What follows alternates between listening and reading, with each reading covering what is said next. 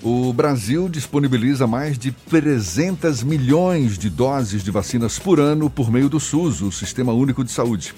Milhares de pesquisadores e centenas de instituições de pesquisa trabalham ininterruptamente para que novas vacinas sejam produzidas, garantindo a prevenção de doenças que desafiam a ciência, como, por exemplo, a Covid-19. Existem diferentes formas para a produção de uma vacina e para que possa ser liberada ao mercado consumidor, precisa passar por diversos testes de segurança e eficácia. Todo esse processo pode demorar anos e consumir milhões de dólares. Quais são as fases necessárias para a produção de uma vacina? Como algumas são produzidas? A gente aprofunda mais o assunto conversando agora com o professor biólogo e autor do Sistema Ângulo de Ensino, Marcelo Perrenot, nosso convidado aqui no Issa Bahia. Seja bem-vindo. Bom dia, doutor Marcelo. Muito bom dia, bom dia a vocês, bom dia a todos os ouvintes, muito obrigado pelo convite. Prazer todo nosso. Marcelo, a grande expectativa do momento é em relação à vacina contra a Covid-19. Na sua opinião, e com base nas pesquisas e testes que já vêm sendo realizados aqui no Brasil, inclusive com a participação de pesquisadores chineses, também da Universidade de Oxford, quando é que a população brasileira já vai poder estar tomando uma vacina para se proteger contra o novo coronavírus? Pois bem, acho que o mais importante, né, até antes de responder essa pergunta, é, que a população entenda o que é exatamente a vacina, né? Como ela é composta e o que, o que ela causa no organismo humano, né? Você mesmo comentou aí agora há pouco, né, durante a apresentação, que a vacina é um método preventivo. Então, o melhor modo da gente se prevenir contra uma determinada doença é através da vacinação. As vacinas, elas contêm, a maior parte delas, né, fragmentos virais, né, fragmentos do agente causador da doença. Esses fragmentos, eles são incapazes de, de proporcionar, de causar a doença no paciente, mas eles são capazes de gerar uma resposta imunológica. O que significa isso? Né? Esses fragmentos virais ou o próprio vírus atenuado, ele vai proporcionar a produção de anticorpos naquele paciente que recebeu a vacina. E aí, quando ele tiver contato com o agente causador, ele vai estar protegido contra né, esse agente causador, contra essa doença. Olha, uh, os, os, as informações, né, assim, as previsões, melhor dizendo, mais otimistas, falam em uma vacina contra a Covid-19 comercializada entre março e agosto de 2021. Esse é, essa é a expectativa da comunidade científica a gente tem, na verdade, muitas fases né, uh, para que a gente consiga essa distribuição e essa produção. Não é tão simples quanto parece, né? Então, é isso também a gente tem que levar em conta e tem que levar em conta que uh, muitos milhares de pesquisadores, milhares de instituições estão trabalhando para que essa vacina realmente aconteça. Exato. A gente sempre ouve falar que, no mínimo, um ano, de um a dois anos, para que uma vacina seja colocada eh, em circulação, não é, no meio da população. No caso específico da Covid, tem havido algum, digamos, algum ingrediente a mais que possa estar acelerando esse processo? Porque para estar em circulação, já sendo aplicada a partir de março, por exemplo, do ano que vem, seria um grande feito esse. Com certeza a vacina mais rápida até hoje produzida demorou quatro anos a ser produzida, que foi a vacina contra cachumba em 1967. Então, uh, é claro que nós não estamos em 1977, né, na década de 60. A tecnologia atual é muito melhor, é muito mais eficiente e o que, o que está acelerando realmente uh, essa produção é a união das, das instituições em, em prol dessa, desse momento pandêmico, né? dessa situação mundial, que não, que não tem fronteiras, na verdade. Isso que é importante a gente perceber. E quando a vacina se tornar disponível, ela tem que se tornar disponível para o mundo inteiro. Né? As barreiras é, se tornam barreiras virtuais, enfim, porque não é, as pessoas migram de um lugar para o outro, viajam.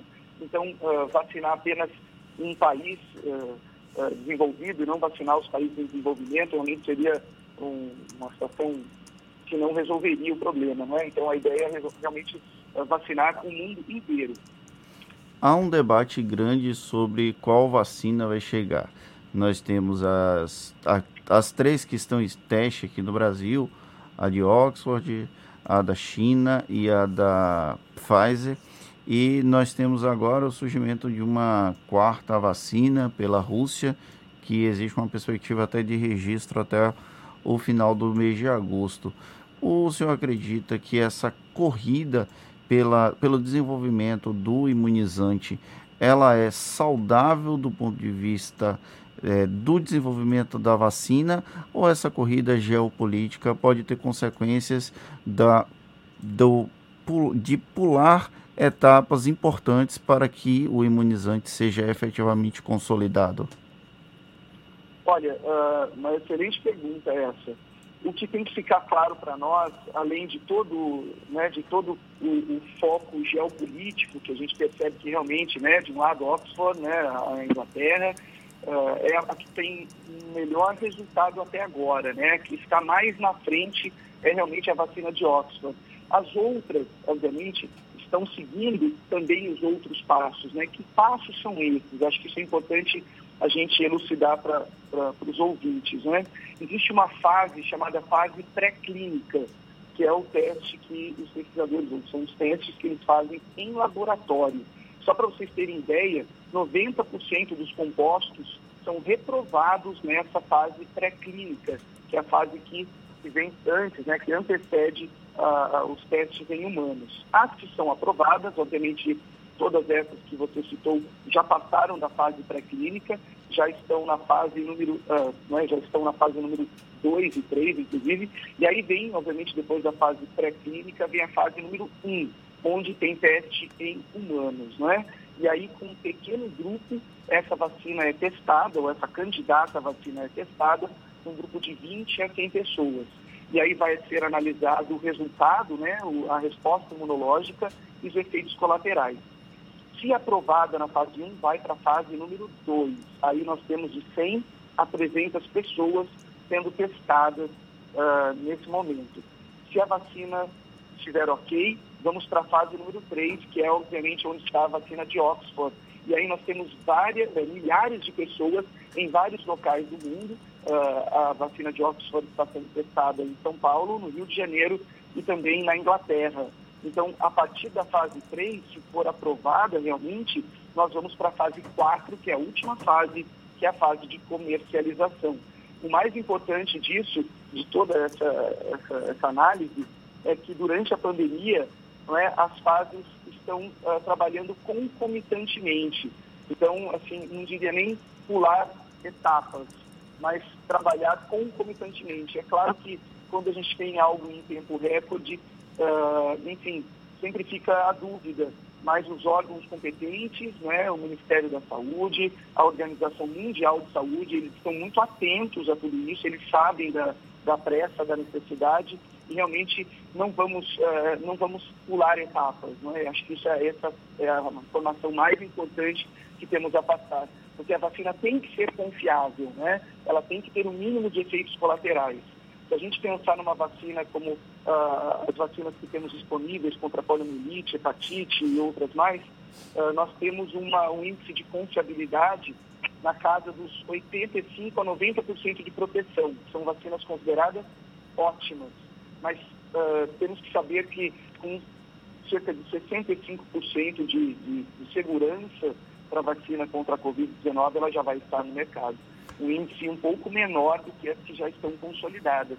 Mas nesse momento de pandemia, é, é o, que, é o que seria mais viável para nós. Marcelo, por mais que uma ou outra vacina acabe chegando primeiro ao mercado, é bem possível que num futuro não tão distante, várias vacinas contra a Covid-19 estejam disponibilizadas no planeta. No universo das vacinas, existe aquela vacina que é mais eficaz do que a outra, mesmo sendo vacinas contra o mesmo tipo de doença? Ou seja, a gente corre o risco de consumir um tipo de vacina que não seja tão eficaz em comparação com outras que mais cedo ou mais tarde vão acabar surgindo no mercado também? É, olha, eu acho que não, não, não deve ser essa a nossa preocupação, né? principalmente neste momento pandêmico. Uh, inclusive, um, um, um, jornalista também me perguntou algo sobre, uh, sobre essa, nossa, essa nossa dose de reforço, que é muito comum em outras vacinas. Né? Será que vamos precisar dela? Nós não sabemos ainda. Isso é importante ressaltar, não é?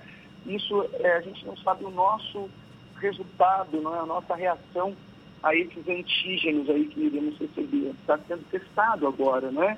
Uh, certamente teremos vacinas com um pouco mais de efeito colateral, em algum tipo de efeito específico, mas isso vai ser muito analisado ainda. E aí, obviamente, a escolha da, da, da melhor empresa não vai ser apenas uh, uma escolha política, obviamente. Eu tenho certeza que a qualidade das vacinas disponibilizadas também vai ser levado em conta, né? Mas a ideia de confiabilidade, esse é o nosso parâmetro, né? Se a gente pensar em confiança no medicamento, certamente isso já, já nos basta, tá? E essa é uma, é uma situação importante para frisar para a população. Existe até alguns movimentos anti-vacina, isso é delicado a gente conversar sobre, né? Mas saibam todos que a vacina é o único modo que temos para nos proteger contra um agente patogênico como o SARS-CoV-2. Tá? Existem fragmentos virais, trechos do RNA viral e todas essas vacinas com propriedades a princípio diferentes seguem o mesmo seguem a mesma finalidade, desencadear uma resposta imunológica. Agora, se iremos precisar de doses de reforço, se iremos, de repente, no meio do caminho, trocar uma vacina por outra, né, devido a efeitos colaterais indesejáveis, isso, obviamente, o tempo é que vai nos dizer. E na melhor das hipóteses, quem sabe a partir de março do ano que vem, já então uma vacina contra o novo coronavírus. Marcelo Perrenot, professor, biólogo, autor do Sistema Ângulo de Ensino, muito obrigado pela sua participação, pela disponibilidade, atenção dada aos nossos ouvintes e um bom dia. Olha, um bom dia a todos vocês e vamos continuar a luta contra a Covid. Muito obrigado.